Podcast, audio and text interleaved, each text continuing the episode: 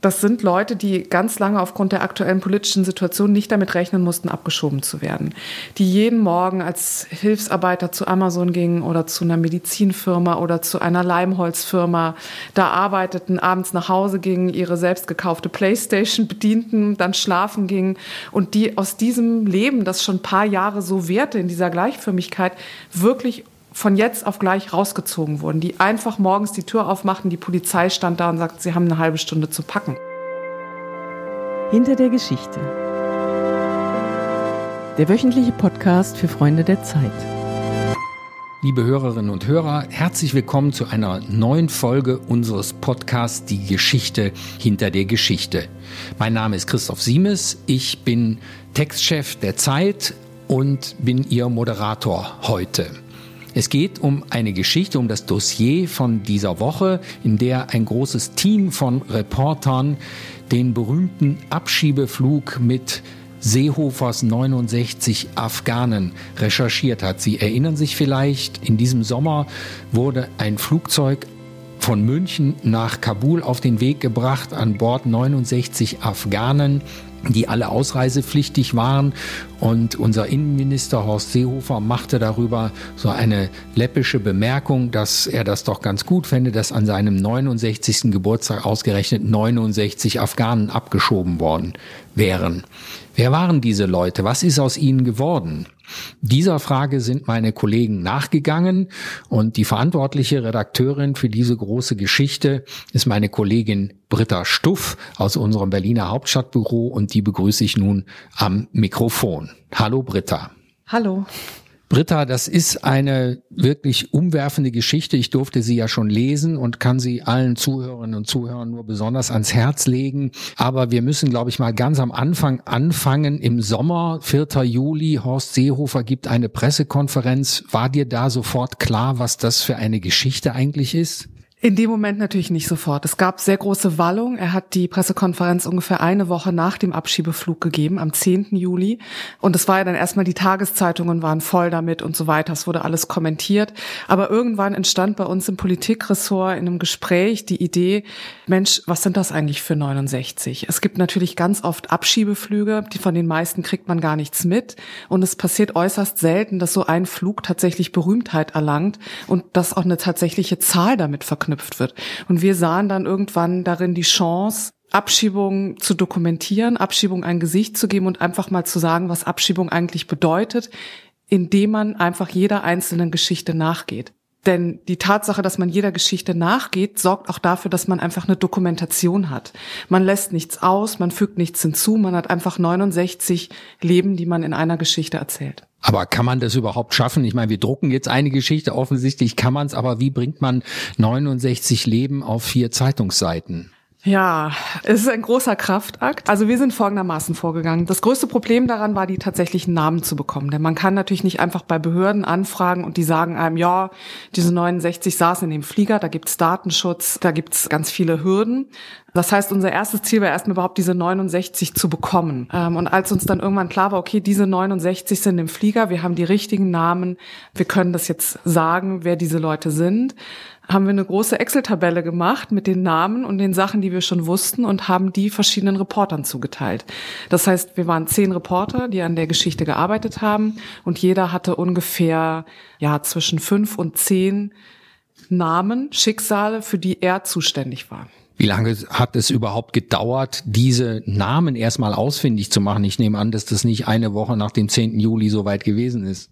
Wir hatten sehr schnell ungefähr 30 Namen und Geschichten, was daran lag, dass auf diesem Flug sehr, sehr viele Flüchtlinge waren, die sehr gut integriert waren, bei denen die Helfer sich an die Flüchtlingsräte gewendet haben, bei denen es Zeitungsartikel gab, bei denen es einen Aufschrei gab, dass sie weg sind. Und die ersten 30 Namen sind uns quasi zugefallen. Durch Kollegen, durch andere Zeitungsberichterstattung, durch Facebook und so weiter. Die vollständige Liste zu kriegen, das hat tatsächlich ein paar Wochen gedauert weil wir da sozusagen jeder alle Kontakte nutzen musste, die er hatte. Als wir die dann hatten, waren auf der Liste natürlich auch sehr viele, ich sag mal, Phantome. Also Leute, von denen wir nichts hatten, außer einen Namen, die man bei Google eingibt und man findet nichts. Und da haben wir uns zum Teil so ein bisschen gefühlt wie so Ermittler im Krimi. Also ich hatte tatsächlich irgendwann in meinem Büro die ganze Wand beklebt mit Namen und dann Haken dahinter gemacht und Reporternamen dazu geschrieben. Das war schon, würde ich sagen, fast mit das Schwerste an der Geschichte, die Namen zu bekommen und dann diese Namen mit Leben zu füllen. Und ist euch das bei allen gleich gut gelungen? Ich vermute mal, dass bei den Phantomen auch am Ende nicht viel mehr dann herausgekommen sein kann. Also wir können zu jedem was sagen, aber zu manchen weniger als zu anderen. Bei manchen können wir quasi das ganze Leben nachzeichnen. Da haben wir riesige Stapel Akten, da haben wir mit Anwälten gesprochen, da haben wir Helfer gefunden, da waren wir in ihren Wohnungen, da haben wir wirklich, sind wir sehr, sehr nah rangekommen. Und bei einigen haben wir vielleicht das letzte Rätsel um sie nicht lösen können, aber auch sie haben ihren Platz in der Geschichte gefunden, weil uns eben die Vollständigkeit einfach sehr, sehr wichtig war und wir sehr viel daran gesetzt haben. Lassen sich diese 69 in irgendeiner Weise auf einen Nenner bringen? In der politischen Debatte über Abschiebungen wird ja immer versucht, so Kategorien zu bilden. Jetzt habt ihr sozusagen ein ganzes Flugzeug voller Kategorien oder wie muss man sich das vorstellen? Es ist schon so, dass dieser Flug ein historischer Flug war. Das zeichnen wir in der Geschichte auch nach. Also es hat sozusagen einen politischen Umschwung davor gegeben, der dafür gesorgt hat, dass eine sehr große Zahl von Schutzsuchenden abgeschoben wurde, die schon recht lange in Deutschland sind und die sich auch nichts haben zu Schulden kommen lassen. Also man unterscheidet in der Abschiebung zwischen sogenannten Straftätern, bei denen gilt ein Ausweisungsinteresse, die werden sozusagen als erstes ausgewiesen sogenannte Gefährder und Identitätsverweigerer. Das sind Menschen, die beispielsweise auf der Flucht ihren Pass weggeworfen haben, weil ihnen die Schlepper gesagt haben, wenn du keinen Pass hast, kannst du in Deutschland nicht abgeschoben werden. Und diese drei Gruppen wurden bis vor diesem Flug verstärkt abgeschoben. Und nach diesem Flug oder durch dieser Flug hat eine Wende markiert, da waren eben sehr, sehr viele integrierte Leute, die zum Teil jahrelang einen sozialversicherungspflichtigen Job hatten, die in der Gemeinde angekommen waren, die sich haben taufen lassen. So, das ist sozusagen schon in unserer Geschichte die größte Gruppe. Es waren aber auch 15 Straftäter an Bord, unter anderem Leute, die gefährliche Körperverletzungen begangen haben, die mit Schlagringen auf Leute eingedroschen haben, die Geld erbeutet haben. Also es waren da schon, ja, es waren auch Straftäter. Und die dritte Gruppe, die ich jetzt so ein bisschen noch definieren würde, die uns auch ein bisschen überrascht hat, vielleicht bei der Recherche, sind Leute, die psychisch krank sind. Das ist keine ganz große Gruppe, aber es waren schon einige Leute dabei, die direkt aus der Psychiatrie abgeholt wurden, die in Behandlung waren. Das ist etwas, das uns bei der Recherche aufgefallen ist und das wir vielleicht vorher auch gar nicht so wussten. War das für dich die ungewöhnlichste Recherche, die du bisher gemacht hast? Du bist bei der Zeit noch nicht so lange, aber du bist ja vorher schon, hast beim Spiegel zuvor gearbeitet und bist eine erfahrene Reporterin, aber war das nochmal eine neue Dimension? Also sowas muss ich sagen, habe ich auch noch nie erlebt, weil es natürlich die Masse an Schicksalen erschlägt einen erstmal. Und das war auch die Herausforderung bei dem Text, einen Text zu schreiben, bei dem man nicht irgendwann das Gefühl hat und noch einer und noch einer und noch einer, sondern ein Text, der einem auch was sagt, ein Text, der einen versucht bei der Hand zu nehmen, ein Text, der einen dann auch nicht allein lässt mit diesen ganzen Schicksalen. Das war tatsächlich nicht ganz einfach und für uns alle war die Recherche natürlich auch sehr schwer. Wolfgang Bauer ist nach Afghanistan geflogen, hat da nochmal Leute gesucht, hat da auch sehr, sehr viele Leute nochmal gefunden, weil das uns auch eben wichtig war zu sehen, wohin schieben wir die ab, was wird da mit denen. Und auch da hat sich eine ganze Vielzahl an Schicksalen gezeigt, also von denen, die tatsächlich sofort zu ihren Familien zurückgegangen sind, über die, die jetzt drogenabhängig auf der Straße leben, bis hin zu einem, der tatsächlich schon wieder auf dem Weg zurück ist, hat sich da auch eine ganze Bandbreite gezeigt. Und das war, glaube ich, das Schwere der Geschichte, dass man so viele zum Teil bewegende, intensive Einzelschicksale hat, aber eine Dokumentation über 69 Menschen macht und eben nicht nur über einen. Und bei manchen Geschichten hat es uns ja, hätte man natürlich durchaus auch eine einzelne große Geschichte nur über diesen Menschen schreiben können. Und könnt ihr von allen 69 sagen heute, wo die sind oder sind auch welche buchstäblich von der Erdoberfläche verschwunden? Es sind sehr viele von der Erdoberfläche verschwunden. Es sind sehr, sehr viele in den Iran zurückgekehrt. Sehr viele Afghanen leben im Iran. Ganz viele haben sich sofort auf den Weg dahin zurückgemacht. Ganz viele sind in irgendwelche Dörfer, in denen es zum Teil nicht mal Strom gibt, also wo man gar keine Möglichkeit hat. Ich habe mit einem regelmäßig gechattet, der musste immer zu einer bestimmten Uhrzeit, die wir vorher vereinbart haben, auf den Berg in seinem Dorf steigen, weil er nur dort Empfang hatte. So, also wir wissen von ganz vielen heute nicht mehr, wo sie sind. Wir haben aber sehr, sehr viele auch auftreiben können und haben zu sehr, sehr vielen Kontakt, sei es, dass wir sie getroffen haben, sei es, dass wir mit ihnen telefoniert haben, gechattet haben.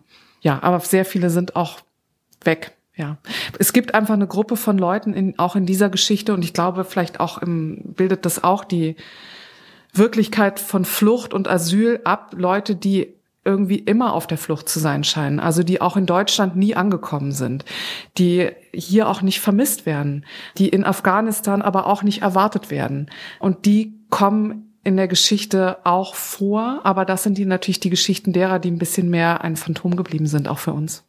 Und ist es dir schwer gefallen, nicht für bestimmte Protagonisten der Geschichte eine Sympathie zu empfinden? Ich kann mir vorstellen, dass das schwierig ist, auf der einen Seite eine objektive Dokumentation anlegen zu wollen und doch auf der anderen Seite auch als empathischer Mensch irgendwie eine Meinung zu dem, was man da herausfindet, zu entwickeln.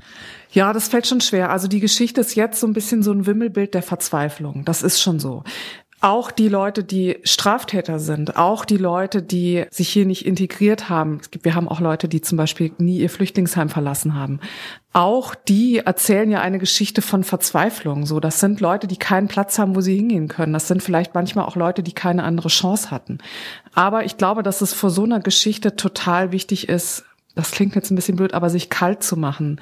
Ich glaube, man darf, man muss dann irgendwann sozusagen sich da emotional abschneiden und dann fängt man an, das zu schreiben und das zu sammeln. Das ist mir aber nochmal vielleicht dann auch leicht gefallen, weil ich habe ganz viele Zulieferungen bekommen von den Kollegen, in denen die ihre Schicksale, von denen, die sie getroffen haben, sehr, sehr lang erzählt haben.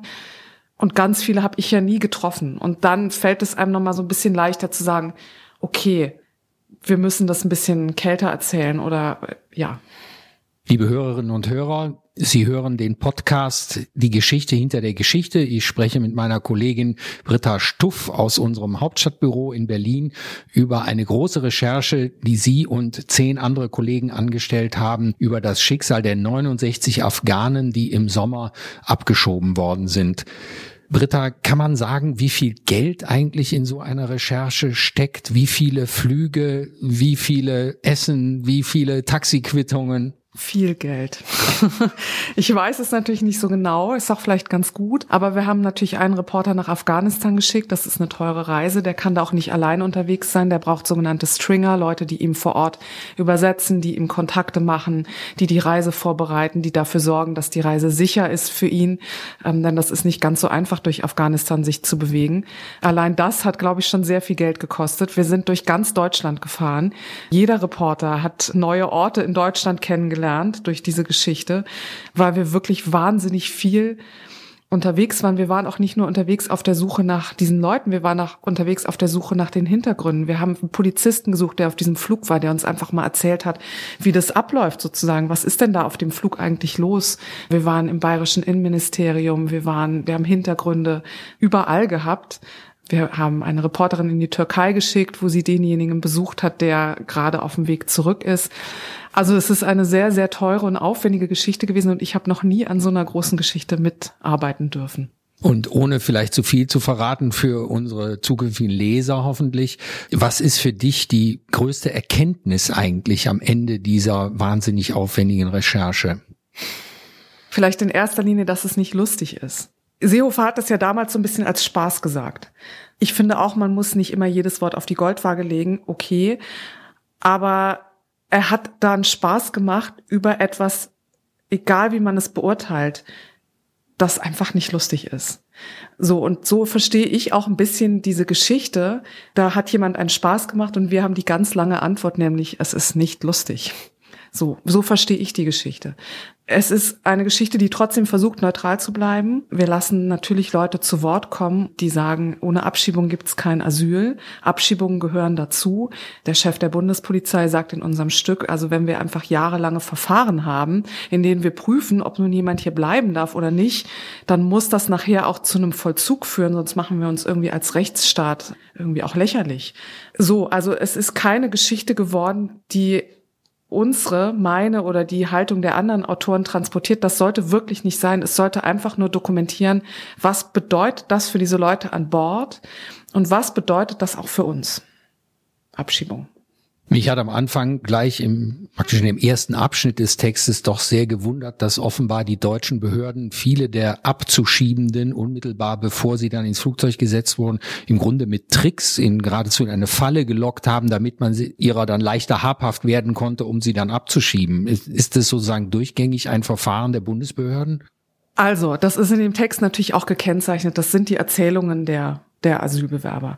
Wir haben in einigen Fällen Sachen überprüfen können. Es gibt einen Fall, da wurde ein junger Mann in seine neue Unterkunft gebeten, eine Asylunterkunft in Bayern, wo man ihm sagte, er könne die da besichtigen und beziehen. Und da kam dann an diesen Ort die Polizei und nahm ihn mit. Das schildern wir in der Geschichte, so wie ich es jetzt geschildert habe, ohne dass wir jetzt sagen, da wurde getrickst.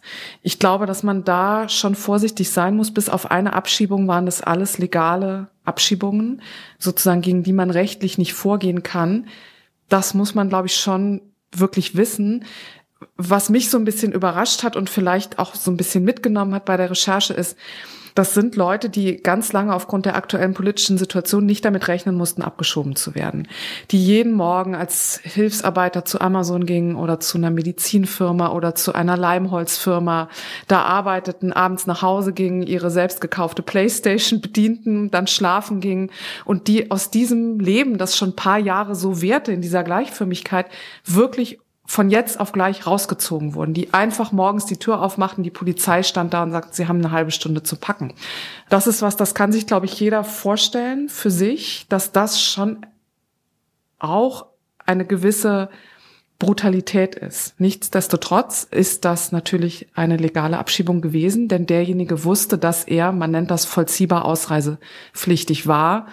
Er war nur nach diesem Urteil Monate, Jahre nicht abgeholt worden und hatte immer wieder eine Duldung bekommen und hatte sich sicher gefühlt. Eine wichtige Grundlage der Legalität dieser Abschiebung ist ja ein Bericht, der im Auswärtigen Amt, glaube ich, angefertigt wurde über die momentane Sicherheitslage in Afghanistan. Und ich glaube, darüber streiten sich auch die Gelehrten, wie es da wirklich ist. Also wie sicher ist das Land? Habt ihr da irgendwelche neuen Erkenntnisse? Du sagst, dass unser Kollege Wolfgang Bauer extra für diese Geschichte nochmal hingefahren ist. Er war ja schon oft in Afghanistan.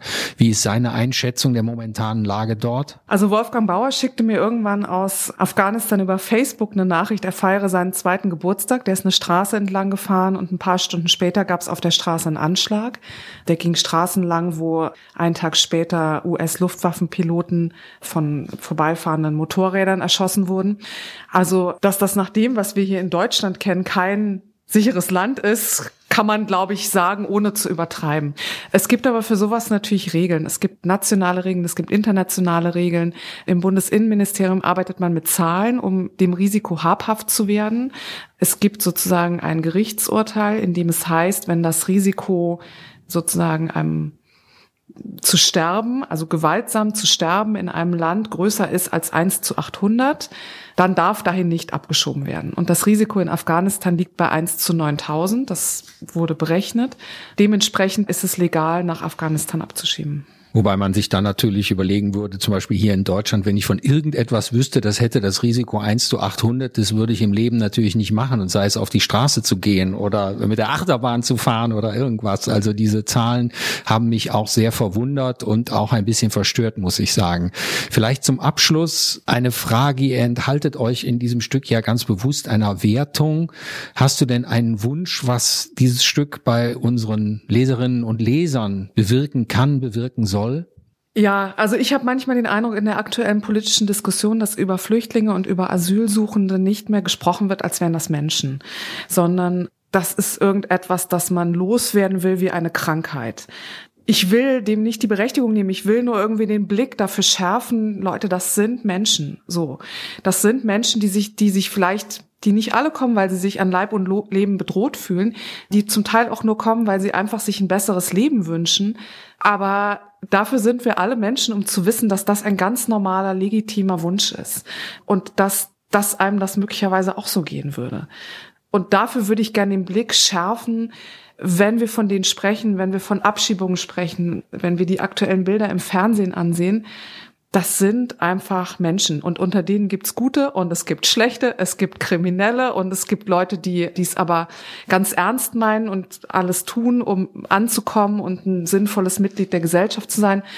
Und ja, die Erkenntnis klingt so wahnsinnig banal, aber das ist, glaube ich, schon das, was das Stück sagen soll. Ey, da wurde so eine Zahl in den Raum geschleudert und wir zeigen einfach, es sind keine Zahlen, das sind Leute. Liebe Hörerinnen und Hörer, das war meine Kollegin Britta Stuff, die die Koordination und die meiste Arbeit wahrscheinlich hatte für ein. Nein, die Arbeit hatten alle. Also, sie war diejenige, die zehn Reporter koordiniert hat, Reporterinnen und Reporter, die eine große Geschichte geschrieben haben, recherchiert haben unter schwierigsten Bedingungen über 69 abgeschobene Afghanen. Sie lesen das im Dossier der Zeit dieser Woche. Sie können diesen Podcast abonnieren unter www.freunde.zeit.de und ich freue mich, wenn Sie nicht nur diese Folge hören, sondern alle anderen, die Sie dort finden können, auch und dass Sie auch in Zukunft gerne wieder zuhören. Mein Name ist Christoph Siemes, ich bin der Textchef der Zeit. Ich bedanke mich ganz herzlich bei Britta für dieses tolle Gespräch und ich kann Ihnen ein Stück versprechen in der aktuellen Zeit, dass Sie so schnell nicht vergessen werden.